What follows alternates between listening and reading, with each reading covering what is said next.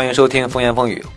我们上一期节目里边啊，最后的时候我们说到了，我们这期呢将和大家分享一下之前上过的一门课，也就是人际关系动力学。这门课啊内容非常全面，我们今天呢就从中挑选几个相对比较简单和清晰的分析框架，来帮助我们呢相对清晰的去分析一下这个世界上的任何两个人之间的互动是怎么发展的。首先呢，我们先用一个小的模型来分析啊。就是呀，我们把这个世界上任何两个人之间的关系啊，用两道网切分成三个空间。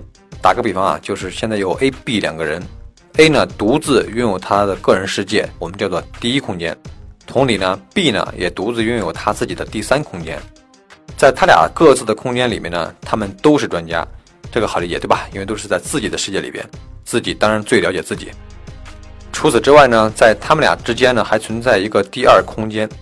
也就是两个人所产生的交集，这个空间呢有两个人共同拥有，但是呢谁也不是专家，因为你永远只能知道自己在想什么，而无法知道对方在想什么。好，接下来呢我们就要提出这期节目的第一个命题或者概念，那就是永远不要认为自己什么都知道。也就是说呢，两个人之间，A 永远不要假设他知道 B 的世界，B 呢也永远不要假设他知道 A 的世界的全部。我们举个例子啊，假设呢，岛主和兔大王啊最近合伙在做一件事儿，经常需要开会，经常需要见面。但是呢，兔大王最近这一周啊经常迟到。于是呢，有一天呢，岛主终于就忍不住了，就对兔大王说呀：“你是怎么回事呢？每次都这样，从来不考虑我的感受，你这个人太自私了。”我们就拿这样一个场景来分析啊。那么兔大王听到这个话以后会怎么想呢？第一反应肯定会觉得很委屈。因为首先呢，他会觉得我并不是每次都知道，我也有不知道的时候。其次呢，我也不是从来都不考虑别人的感受，我也经常努力去换位思考。第三个呢，你为什么就说我自私呢？就因为迟到了几次，我这个人就成了一个自私的人吗？我还做过很多无私的事情呢。如果兔大王反击，那么岛主呢又会觉得呢？你看你怎么会这样呢？对吧？你明明做错了还不承认，你这个人不仅自私还不讲理。之后就是无穷无尽的争吵和指责。但事实上啊，在这个例子里边呢，岛主在给予反馈的时候呢，其实犯了几个非常重要的错误，其核心就错在岛主自以为自己知道兔大王的世界，然后呢就直接跨过了这个网，跑到了对方的世界里边去当专家了。而其实啊，当任何时候我们一旦离开了自己的世界，到了对方的世界去揣测对方的动机、对方的目的的时候，你会发现十有八九你都是错的。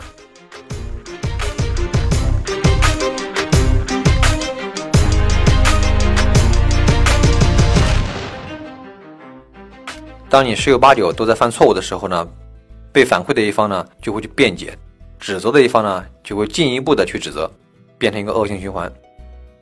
那怎么才是一个有效的反馈呢？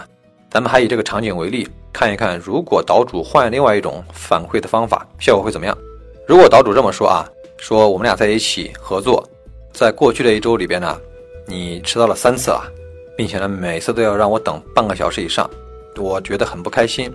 让我自己觉得非常不受重视，总这样下去呢，会让我怀疑啊，我们彼此合作的诚意和这个事情能够成功的概率。如果是这样的反馈的话呢，兔大王能怎么反应呢？他可能也会不舒服，因为对方是一个负面的 negative 的一个反馈。但是呢，对方反馈的内容，兔大王是没有办法反驳的。而岛主这个反馈方式呢，我们就可以把它简化成一个 X Y Z 的一个模式。X 就是指对方具体做的某件事儿，Y 呢就指的是给予反馈的这一方，也就是刚才岛主这一方他自己这个感受，Z 呢就是岛主或者说呢给予反馈的一方呢说由于 X 这个事儿和自己的感受所导致的一些后果，所以刚才那个反馈里边就是在过去一周里边你迟到了三次，并且每次都让我等半个小时以上，这个就是 X，然后呢我很不开心。我觉得不被重视，这就是我的一种感受。最后呢，由于这样的事实和感受，会降低我对我们合作的信心，会导致我怀疑我们的诚意，这个是个后果。所以这样一个模式呢，岛主不是在指责对方，而最主要是在把自己的感受和认为可能导致的后果分享给对方。所以呢，这个就是刚才我们说的，用这个公式来沟通呢，那岛主其实就是坚持了我们刚才所谓的那个原则。永远不要认为自己什么都知道，永远不要跨过那个网，而只是在自己的世界里面来做专家。因为感受是你自己的，所以呢，你反馈对方你自己的感受永远是不会错的。而千万呢，就不要越过这个网，直接跑到对方的世界里边去，说对方是自私的，说对方是什么样的人，或者呢，去指责对方的出发点、对方的动机、对方的目的。因为在对方的世界里边，你不是专家，你并不是什么都知道。另外呢，在岛主一开始啊给兔大王的第一次反馈中呢，还有另外一个致命的错误，也是我们经常发生的，就是给对方贴了标签，用了绝对化的语言呢去描述对方。就他说了。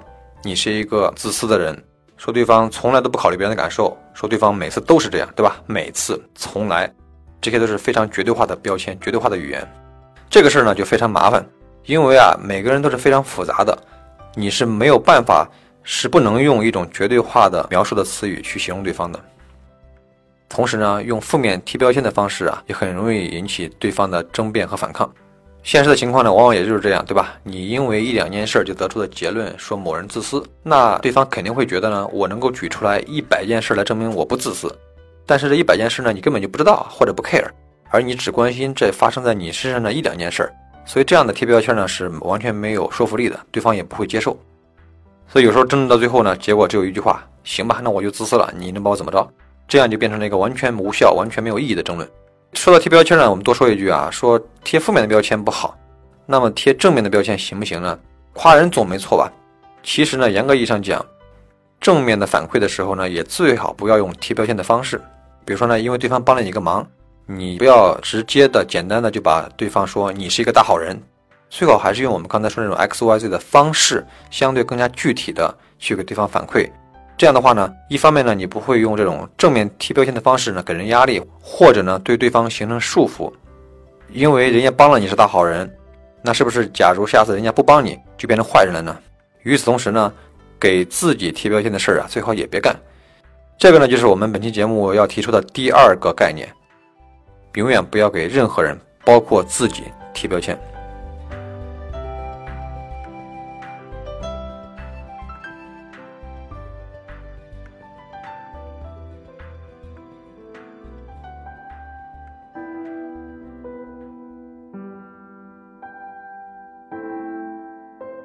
通过刚才的分析啊，我们会发现，很多所谓的辩论其实都不是在据理力争，而是在感情用事。这种情况啊，在我们生活中啊，总是在发生。明明呢是想坐下来把一件事情说清楚、搞清楚，但为什么结果总是跑偏了呢？这个呢，咱们可以简单聊一聊啊。有可能呢，就跟我们人类啊多少年来的进化历程有关系。我们现在幻想一下啊，咱们当年的老祖宗穿着树叶走在原始森林里边。忽然发现不远处呢有什么东西在晃动，好，你会怎么办？这个时候呢，通常有两种选择。第一个呢是不管是什么，扭头就先跑，先保证自己安全，再说别的。第二种呢是理智的分析，控制住情绪，去想那个东西究竟是什么东西。如果是野兽，我能不能战胜它？如果打不过，我有没有逃跑的机会？如果有机会，该往哪条路跑，存活的机会比较大？结果呢，扭头就跑的比较容易活下来。理智分析的基本上全被野兽吃掉了，所以呢，我们就是那些啊扭头就跑的原始人的后代，基因里边啊就偏向一种先行动后思考的这种模式，因为人呢毕竟是动物，很多动物性本身的瑕疵呢还在我们身上有烙印。其实一直到今天啊还是这样，人一旦受到刺激以后啊，立刻肾上腺激素分泌，对吧？血压升高，心跳加速，失去理智，血液全部流向四肢啊，大脑一片空白。这个呢就是人性瑕疵的一个展示。尤其是在金融市场里边，股票市场里边表现的尤其充分。没办法，这就是基因里面带的。也就是为什么呀？股神巴菲特就说他不去看盘，因为你只要去看股价变动，你就会被人的这种自然属性的生理性的因素所影响，导致一些非理性的短期的投资决策。说到这儿呢，我们这期节目的第三个概念啊，就呼之欲出了啊，就是说我们人类的行为啊，其实大部分都是自发性的。基于情感的，而非理性的。所有理性选择啊，理性判断呢，只是为了我们的行为的合理化而找到理由。所以呢，在 leadership 啊领导力的研究里边呢，很重要的一个研究就是这样的：如果一个人呢，真正的想去独立思考，去影响别人的话呢，很重要的一第一条就是要逆人性，不能按照我现在想做什么去决策，而是按照我现在应该做什么去决策。只有这样呢，用非常强的自我意识和自控力，才能够真正的克服人性的这些瑕疵，最终能够成为影响别人的人。好，那这个概念对我们还有什么用呢？还有很重要一个启示啊，就是如果有一件很重要的事儿，或者呢你要真挚的去表达一种感情啊，千万不要在电话里说，更不能上网聊天。最好的办法呢，就是面对面的沟通，见了面就是不一样，能够呢让对方啊从你的表情啊、语气啊、肢体语言这些附加信息里边，充分的、更加丰富的感受到你的情感，从而啊利用对方啊人性里边非理性的一面，也就是感性的一面呢，去更好的接受你想表达的信息。比如说呢，歉意或者呢尊重，要做到这一点啊，其实还是挺难的，尤其是对咱们中国人，对吧？咱们特别的不善于表达自己的感受，甚至呢，我们很多时候呢，都缺乏一种能力去准确的描述清楚自己的感受是什么。说一大段话，说一大段事实都没问题，但是你让很多人用一句话、用一个词去表达他此时此刻的感受，这个很多人都做不到。大家对于自己内心的感受的这种敏感度啊和认知度都达不到，这也同时也就影响到了我们所谓的换位思考，很难真正的去理解，或者说呢真正的感同身受。所以呢，看电影能看哭的人有很多，但是能和家里人敞开心扉沟通一次的人却非常少。为什么会这样呢？这就跟咱们啊自古至今的意识形态和教育的理念有关系。咱们中国人最早学会的社会规范呢，就是要听话。小时候呢，听家长的话；上了学听老师的话；工作了听领导的话。但是却很少有人来关心我们的感受，这就是让我们很多中国人缺乏存在感，从而丧失了自尊、自信、承担责任啊等等等等最基本的人格。反正也没人关心我，反正我也不重要，那凭什么我要来承担责任呢？正因为这样呢，我们才会经常去指责别人，自怨自艾，给失败去找借口。或者呢，对别人进行道德审判。其实我们在指责别人的时候呢，背后很可能是隐藏着自责。在自怨自艾的时候呢，觉得自己怎么那么倒霉呢？其实呢，内心可能是充满了沮丧。在找借口、怨天尤人的时候啊，本质上呢是一种无助。在用道德审判别人的时候呢，恰恰是对于自我的恐惧。虽然呢，问题往往都是出在自己身上，但毕竟啊，谴责别人比谴责自己，对于很多人来讲都要容易得多。尤其是在找到了道德制高点以后，那就更加的理直气壮。最常见的就是对于熊孩子的辩护，对吧？说呢，他还是个孩子，你怎么能跟他一般见识？其次呢，就是对上司的反抗。你以为你是领导就了不起吗？类似的情况还有很多。对此啊，我就先不发表意见啊，只想引用啊熊培云先生的一句话来作为结论。他是这么说的：“我没有占领道德高地，更多的时候呢，是人们占领了道德的洼地，然后呢，一起去审判崇高。”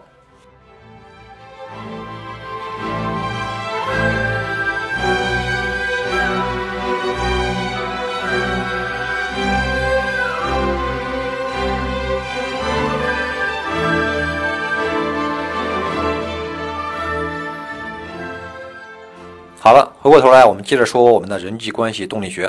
刚才我们说了，每个人在自己的世界里边呢都是专家，可一旦进入到对方的空间里边，问题就出现了，因为你不知道对方在想什么。那怎么办呢？最有效的方法当然就是要主动的提供反馈和自我披露，多给对方一些信息，让双方的这种已知信息啊尽可能的对等，这样呢才更有可能进行有效的沟通。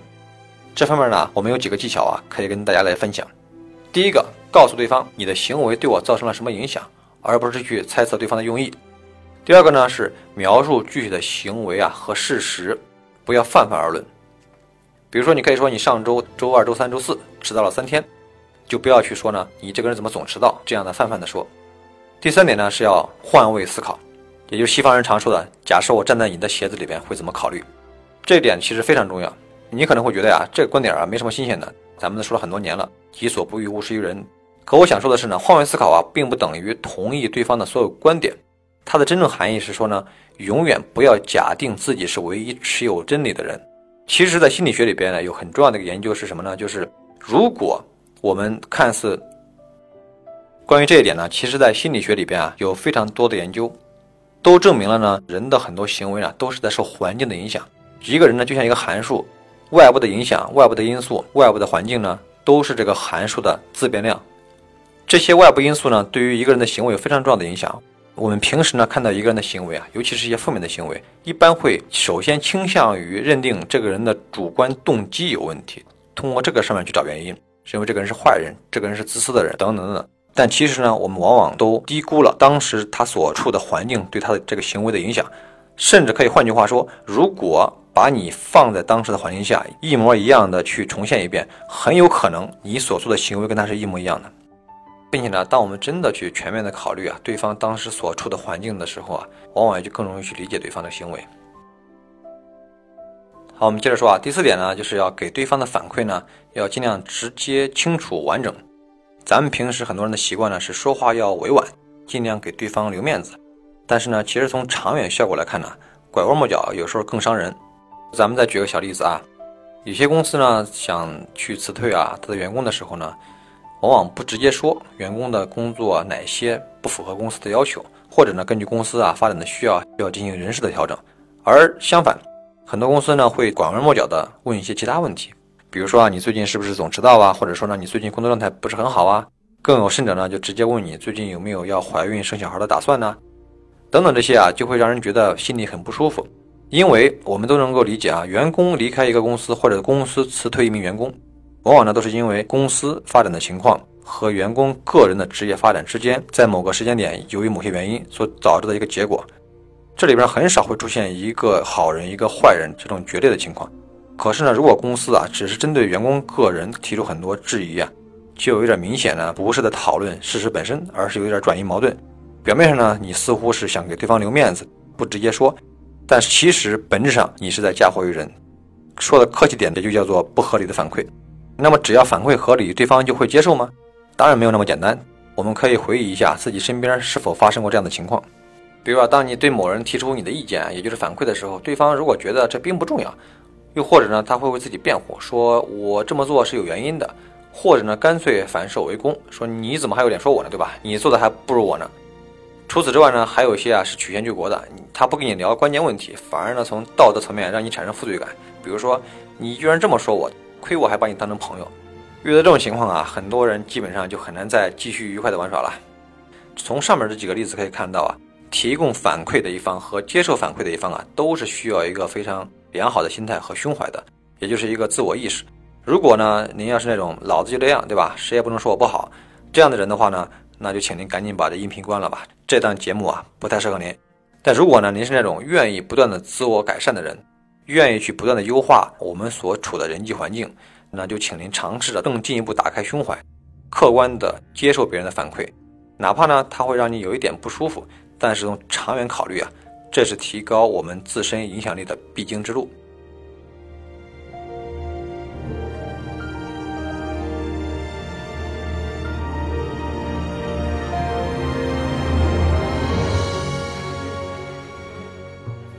好了，说了这么多呢，我们要做一个小结了。人际关系动力学啊，不是一个道德审判，也不是方法论，而是呢对于人际关系啊这样一个事物本身运行规律的一种研究和描述，也就是人与自己和人与人之间的互动规律。它既不涉及道德，也不存在绝对的正确或者错误，它只是因为符合事物运行的规律啊而比较有效而已。所以呢，就我本人而言呢，这门课呢也是当时我在斯坦福的时候啊收获非常大的一门课程之一。我呢，也正是通过这样的一个参照系，才逐步理清了呢我们平时啊辩论背后的隐藏的这种心理机制。当一场辩论的目的啊，不是为了求知，而是为了赢得胜利；不是为了说服对方，而是为了表演给别人看；不是为了得到一个公正的结果，而只是为了发泄的时候呢，那这样的一种辩论呢，沟通还是赶紧结束的好。由此可见呢，我们必须要承认呢，对事不对人呢，换位思考这些东西说起来很简单，其实呢是非常高的要求。最后呢，我希望大家从啊上面两期节目里边呢能有所收获，能够帮助大家更好的沟通，从而让生活变得更加轻松愉快。这里是岛主的风言风语，我们下期不见不散。